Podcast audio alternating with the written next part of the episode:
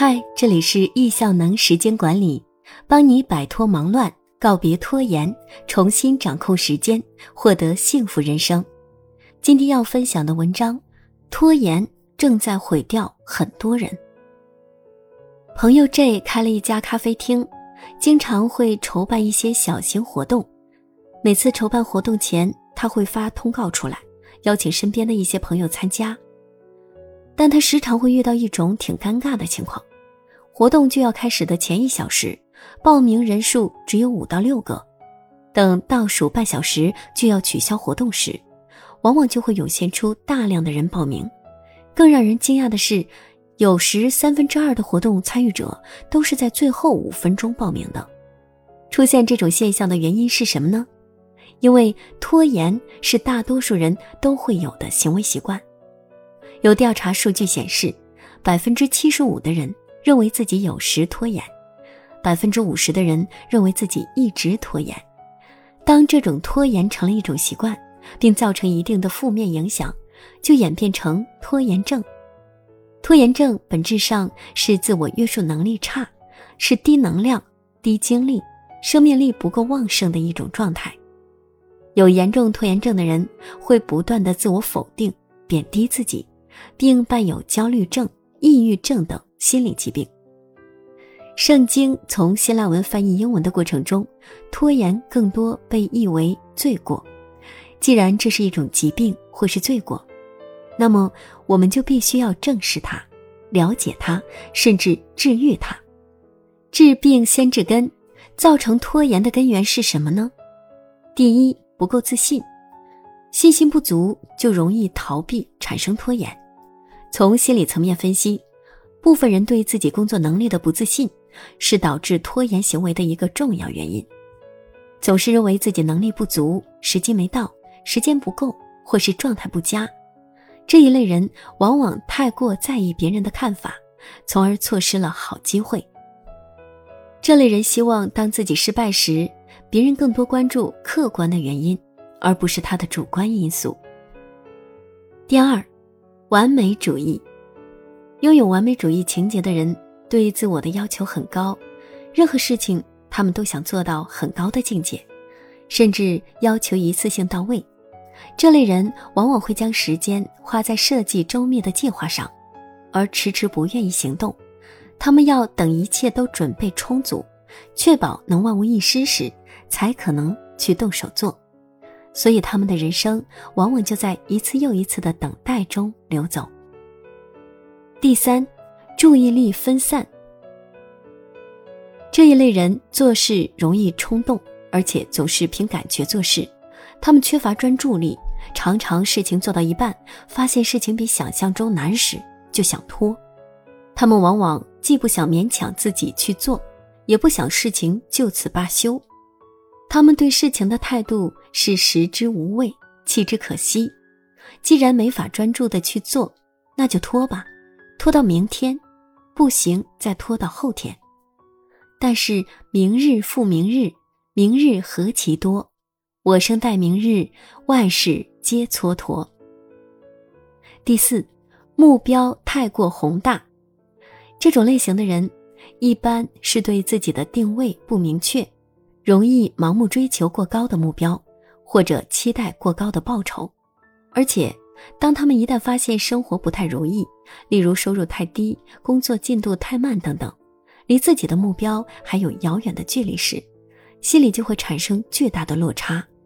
这时，他们就喜欢把事情拖着不办，因为反正办了也达不到目标嘛。拖延成了他们停止向前的最好借口。知道了病源，下一步就是如何才能治好拖延的症状。第一，切断干扰源。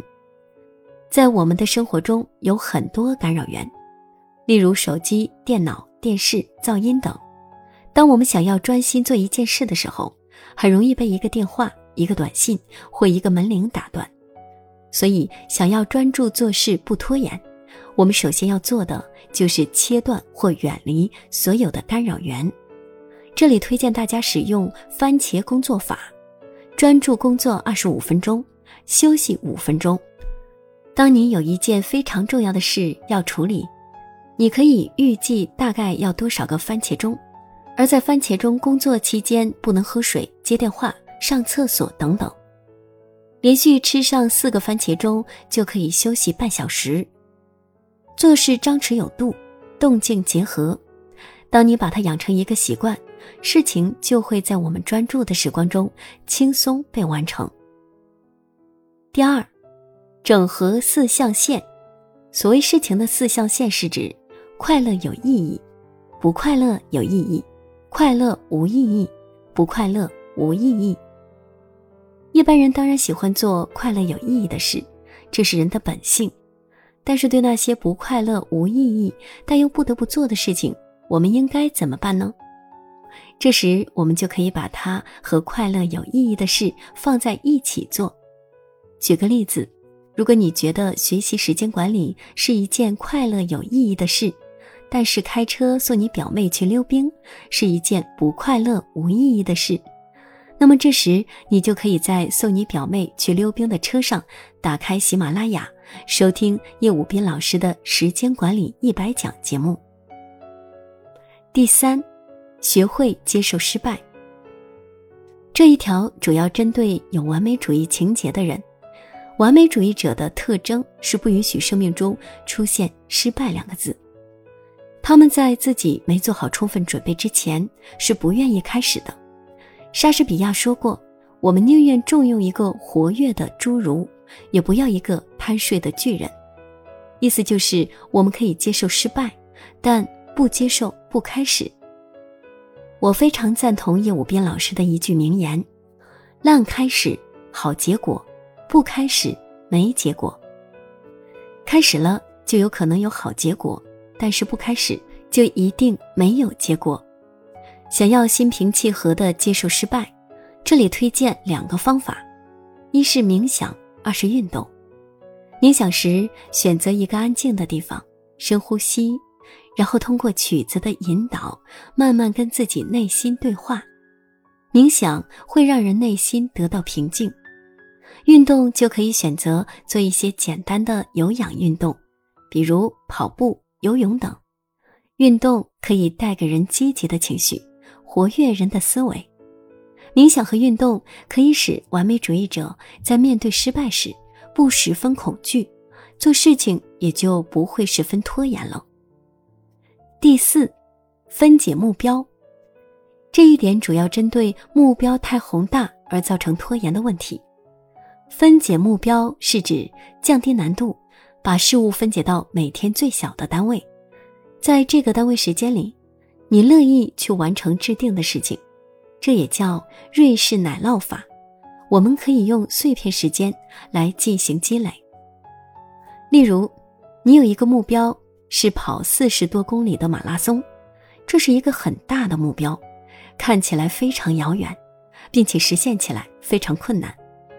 这时，你就可以把它进行拆分，先给它一个实现期限，假如是五年，那么接下来你就可以计划在三年内挑战半马，一年内挑战十公里，一个月内挑战五公里，一天内挑战一万步，也就是大概半小时的锻炼，这样你自然就不会觉得压力太大。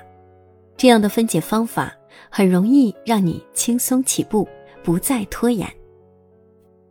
第五，增强自控力。自控力是一种稀缺性资源，所以这是治脱最难的方法，却也是效果最好的方法。增强自控力包括两方面，一方面是要养成许多好的习惯，另一方面需要系统的学习时间管理。养成好的习惯，比如早睡早起，每天锻炼。每晚泡脚，坚持阅读等。刚开始怕自己没法坚持，可以下载一些相关 APP，或是采用发朋友圈公告等方式，帮助自己坚定信念。系统的学习时间管理，就建议大家学习叶武斌老师的易效能时间管理系统。叶老师会系统的教会大家如何运用土豆、番茄、青蛙来提高效率，增强自控力。从而消灭拖延。